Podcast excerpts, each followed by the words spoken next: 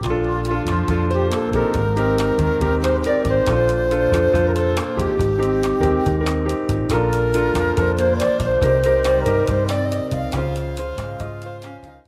大家好，我们是兽医，好想告诉你，我是兽医师温 A，我是兽医师医生。那上个礼拜刚访谈完那个小 A，嗯，我其实我其实跟他聊完还蛮有感触的，你觉得？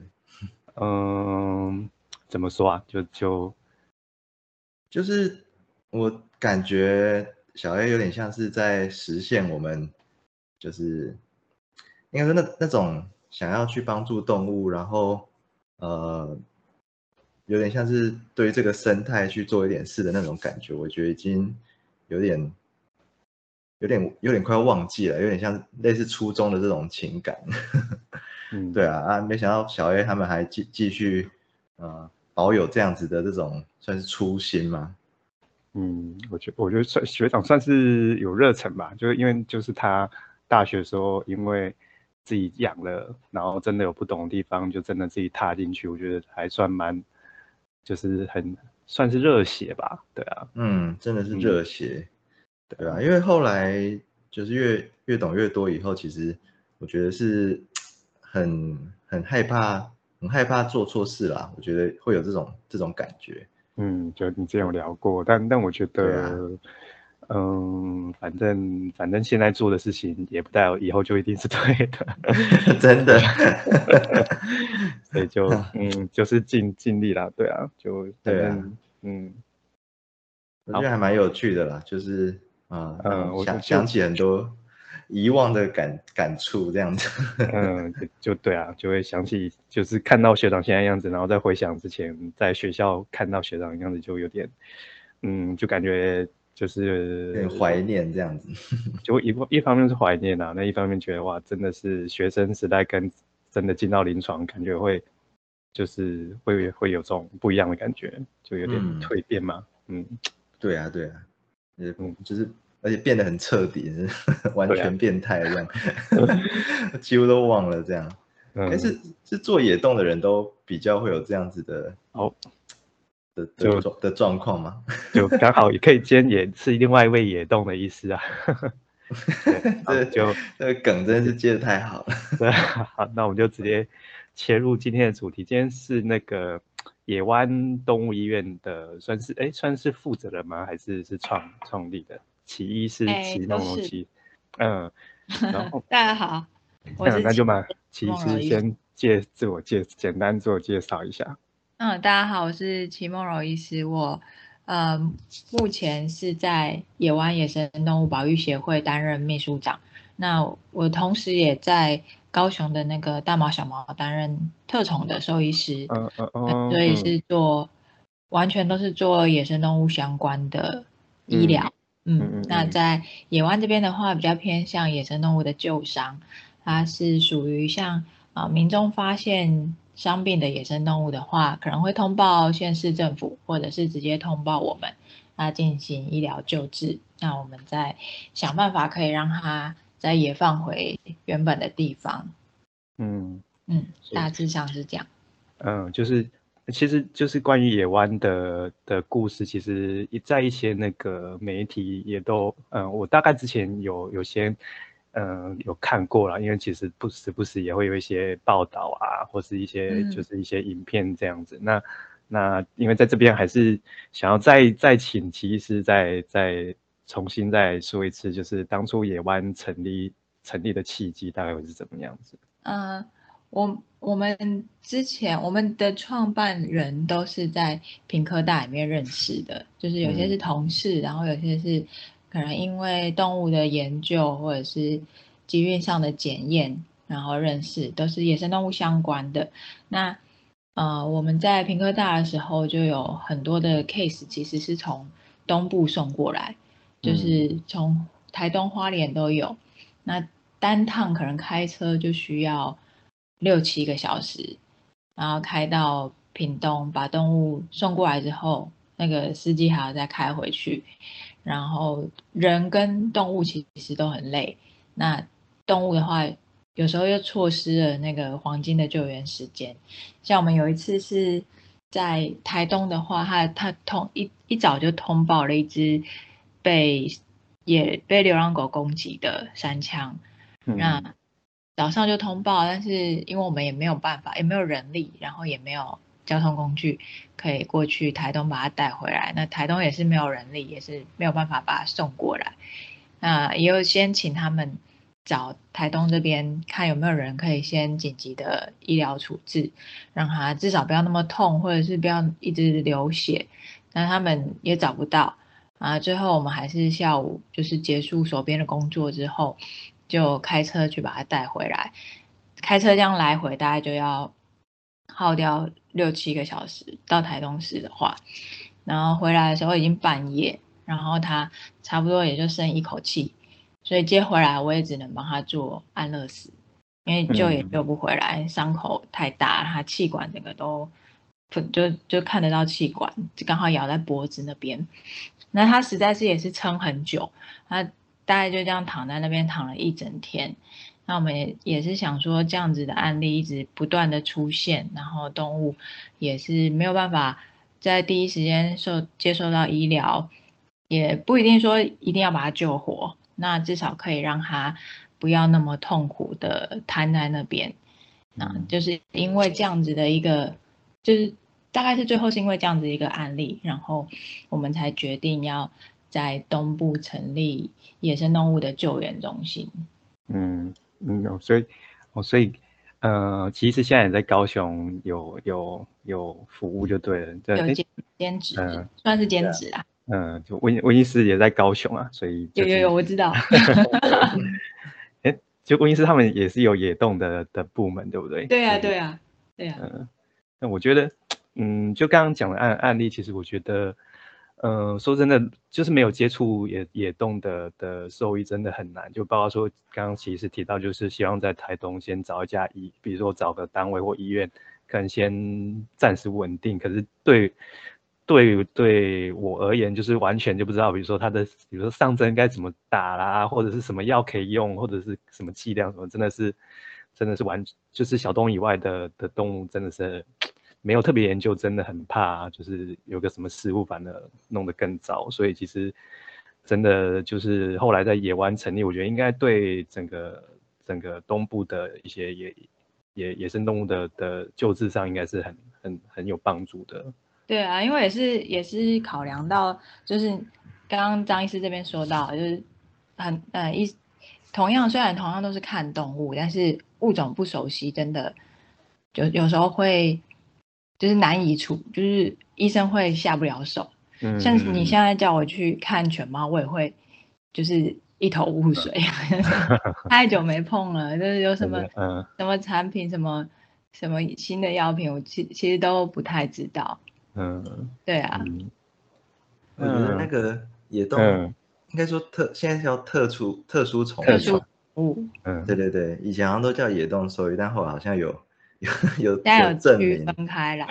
对对对对，嗯，我觉得特殊宠物兽医跟犬猫兽医其实呃本质上还蛮不太一样的，就是如果今今天遇到一只三枪倒在路边，那呃。就就做特宠的兽医，即便他没有接触过三枪，他可能还是会想办法去，呃，就是做一些什么这样子。嗯，可是如果是今天是小动物兽医的话，他可能就会想办法赶快先打电话，就叫人来。就因为我觉得小动物的，就是分科有点太太细致，所以变成说我们不太敢真的。贸然的去做一些我们不是那么熟悉的事情，嗯啊，对啊，特殊宠物就像上一次我们上一集录那个跟小 A 录的的部分，他有提到说，啊，他看到一只新的宠物，呃呃，不是宠物啦，就是新的物种，他可能从来没看过，像是上次看到食蚁兽，然后他就会去想说，哦，它可能跟哪一种动物是比较相近，就是会会比较有点触类旁通这样子去。想办法去做一些事情，嗯，对啊，因为物种对特诶，无论是特殊宠物或野生动物，物种都实在是太多太多了，对啊，对啊，嗯，所以变成呃，就是好像也不是真的是以疾病来做区分，而是以物种，就是可能这个人比较专长是什么小型哺乳类，然后这个人比较 就用用这样子的方式去做分别，我就觉得蛮蛮不不一样的这样子。嗯，我觉得蛮蛮蛮挑战的，就是你你必须要其实要有这种能力，其实平常也是要接。接触够多的物种，了解它们的习性，这样子。啊。如果说真的碰到一个没有碰过的物种，真的是要在那个瞬间，就是去联想到，对对对，也是蛮对，而且要到也是我们也是要到处问，就是看有没有人处理过，嗯，处理过的话，花的经验，但经验都很少，有时候只有一次两次而已，嗯，也是很难做参考，有时候还要问到国外去，嗯，对啊，嗯。那我想问一下，其实就是当初野湾这家动物医院在成立的时候，有有碰到什么特别辛苦的地方吗？或者有没有觉得哪个哪个部分是比较幸运的？比如说有有有有有人有人协助啊，或资助你们这样子？我们从一开始成立，呃，其实应该是经费来源，一开始是经费来源比较比较难去。就是因为如果一一开始我们成立协会之后，嗯，我们还没有做公开劝募的情况下，其实我们是没有没有在进行劝募这个动作的，没有没有劝募字号的话，其实是不能够合法去嗯来捐这样，对对对。那所以一开始其实我们也都是可能认识的人稍微赞助一下，然后其他的部分就是我们自己嗯能 cover 的就 cover，然后。都用自己的休假的时间来去跑跑各个地区的。我们一开始是先用教育讲座的方式，让至少让各地区相关的团体，像是鸟会啊，或荒野荒野协会，然后或者是学校，然后慢慢的让至少先让圈内人知道，呃，我们要做这件事情。那也希望可以获得大家的支持，对，然后。再来也算是慢慢步上轨道之后，我们才开始要找地点，但找地点就很困难。我们大概找了两年的时间，因为要找一个民众好抵达，但是又不会太热闹的地方。嗯，因为太热闹的地方，可能车流量大，或者是游客多的话，就会很吵，那野生动物就会很难养。那大概就是死亡率可能会很高。所以嘛，还是希望找一个安静一点的地方。但是民众如果如果我们找太隐秘，民众送不过送找不到地点，很难送过来的话，就会降低他们送过来的意愿。对，所以我们还是需要找一个呃交通好抵达的地方。那其实找了两年之后，也算是蛮幸运。我们是在一次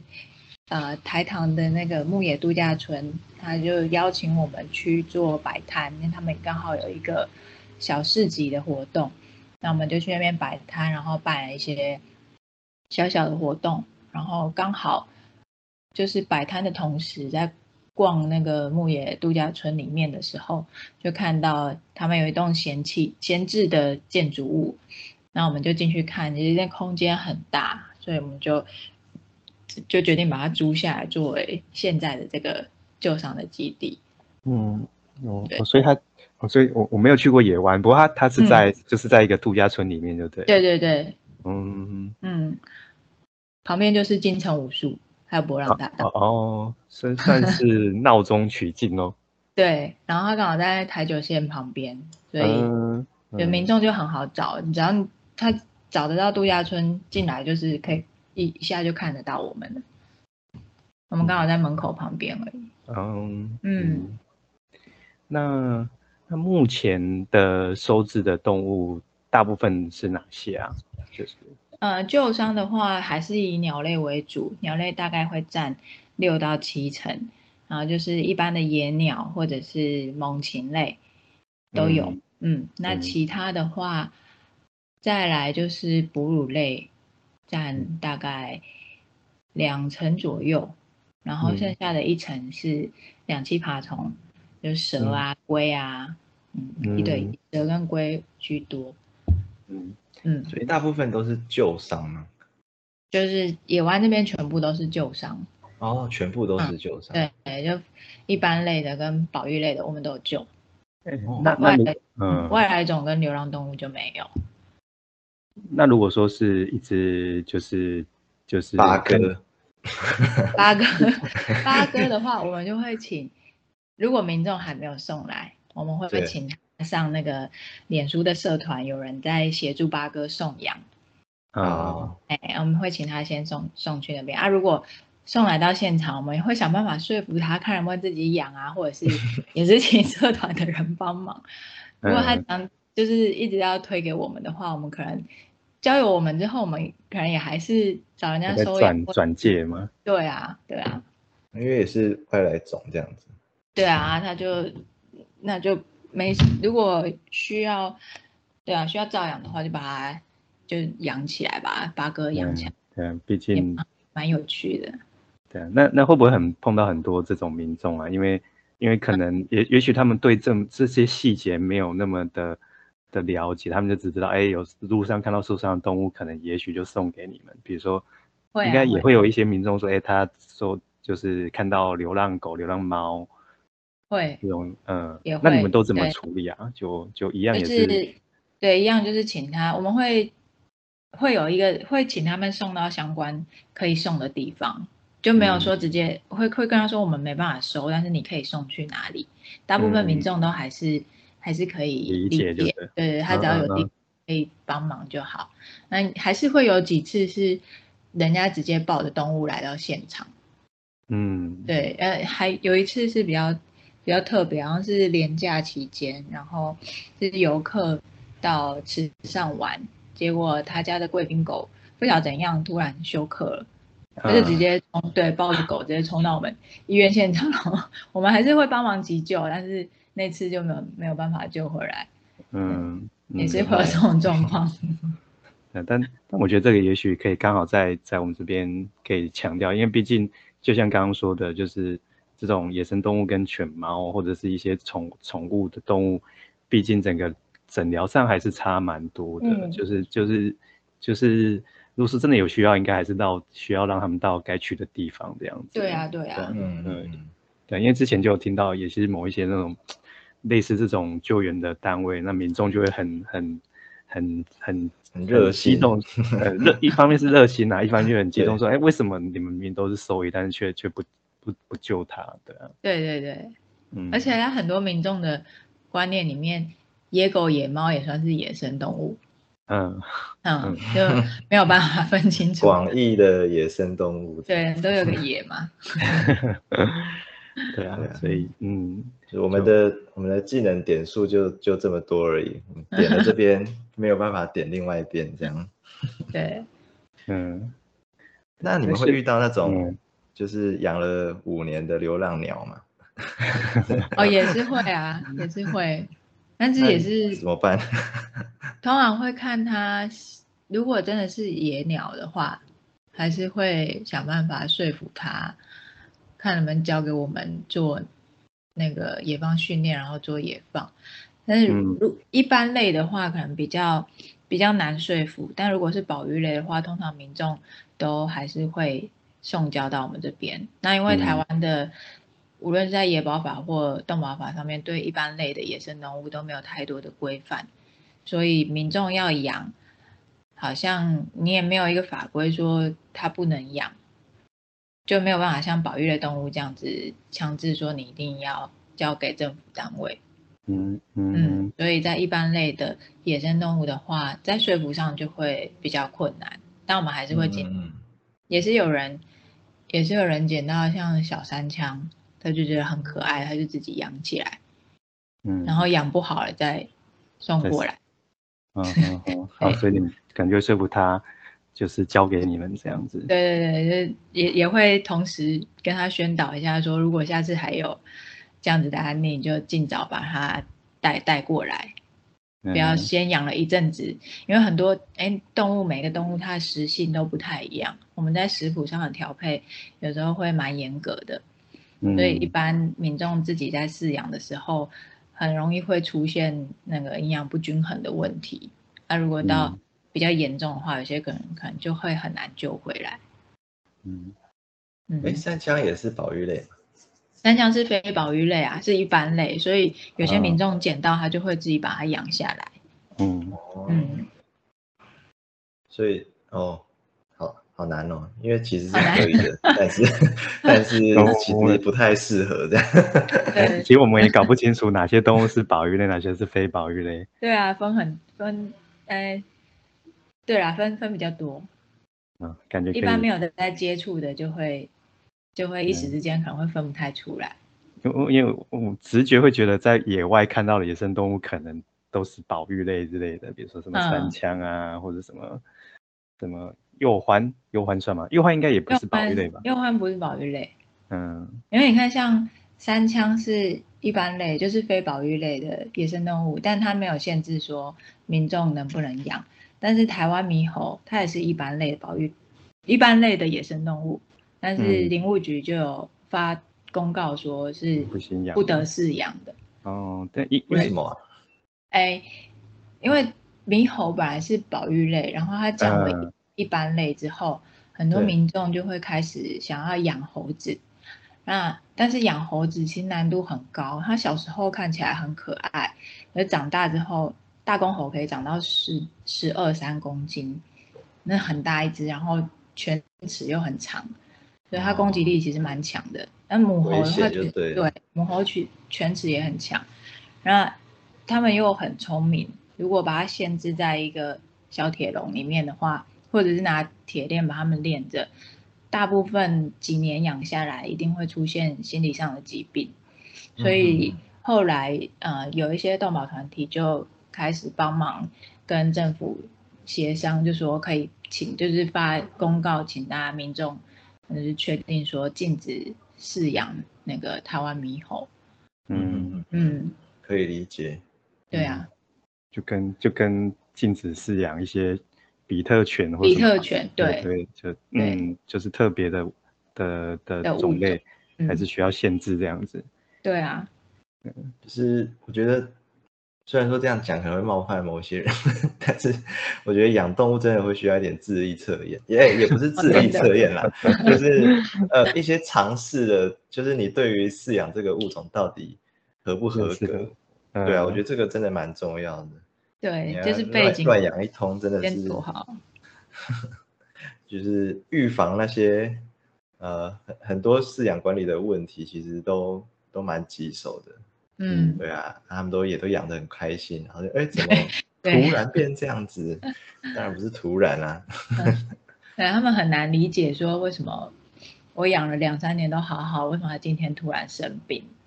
嗯，对他说之前都没怎样。嗯。嗯 对啊，那刚刚有提到，就是在在野湾治疗后的动物会最终应该都是以野放为目的嘛？对那那那那这些动物大概会需要经过哪哪些的野放的训练？那这样大概要需要多久？这样好，呃，大以鸟就可能比如说鸟，就是鸟，比如说鸟类啊，跟一些哺乳动物，它们的训练方式应该是不一样的嘛？对训练方式不一样，但目标是一样的，就是我们会呃要它知道野外的，知道野外它该吃的东西，它至少要嗯认识他该吃的东西，然后他的呃他正常的活动模式要有，比如说、呃穿山甲是晚上起来活动的话，嗯，那如果他在我们照养的期间都是白天起来跟人互动的话，这样就不行。所以我们要帮他调成他适合他野外活动，对，调整他的习性，然后还有他该有的一些呃生存的技能，像嗯嗯，猕猴它可能就要要要会爬树嘛，然后白鼻星它也需要在树枝之间，它会在树枝之间穿梭，这样它就不用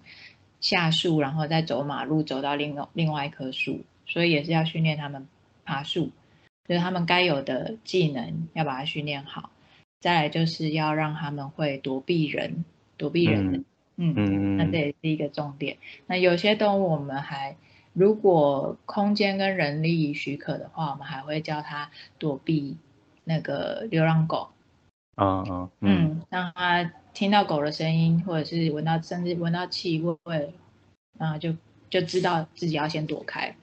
不要傻傻的就是去跑去跑去找狗。所以你们需要一个流浪狗的工作。有时候有些对 有些物种有些物种会会需要，对，类似像这样子，就让他们具有野外生存的技能跟体力，然后跟躲避危险的技能，然后才可以野放。然后之前看就是只在网络上看，那就是你们光是在喂喂喂养的过程都要穿那些什么迷彩装或者什么，就是对，就是这样，不要让他觉得是人类在照顾他们这样子。对，就是把人的这个外观形态给消除掉，用迷彩装照下去，或者甚至是一个黑布照下去，嗯，那就每天比如说三枪喂奶的时候，他就知道啊，这个黑布要来喂我喝奶。但是他某天如果看到人的时候，他就会觉得，哎，这是个陌生的、陌生的东西，他就比较不会靠近。嗯嗯，不然某些物种会对人的亲近度很高，像猕猴对人亲近度也很高，因为很，而且猕猴它的就是社会，它它的社会比较复杂，它还要去理解很多猴子的语言，万一它跟人太亲近的话，它就不懂猴子的语言。他出如果出去之后，他遇到一群猴子，他可能就会被被追着打。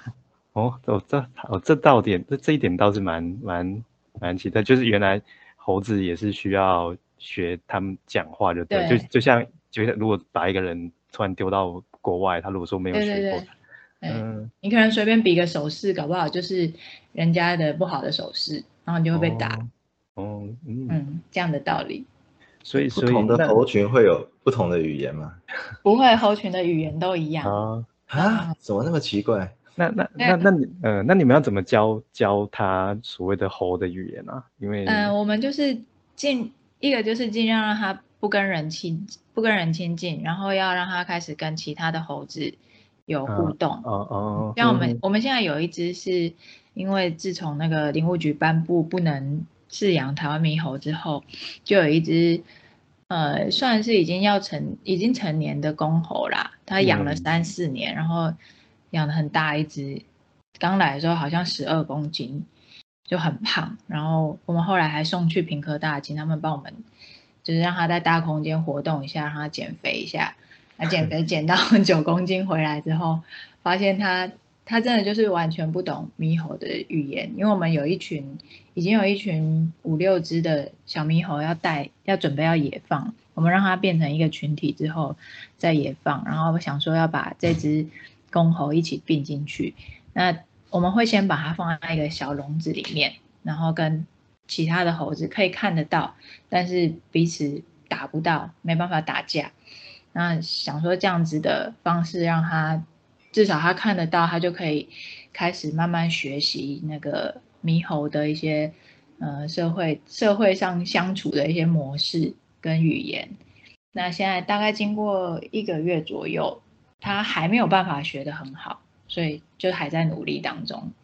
尽量看他能不能有一天可以悟得通他跟猴子之间的一些交流。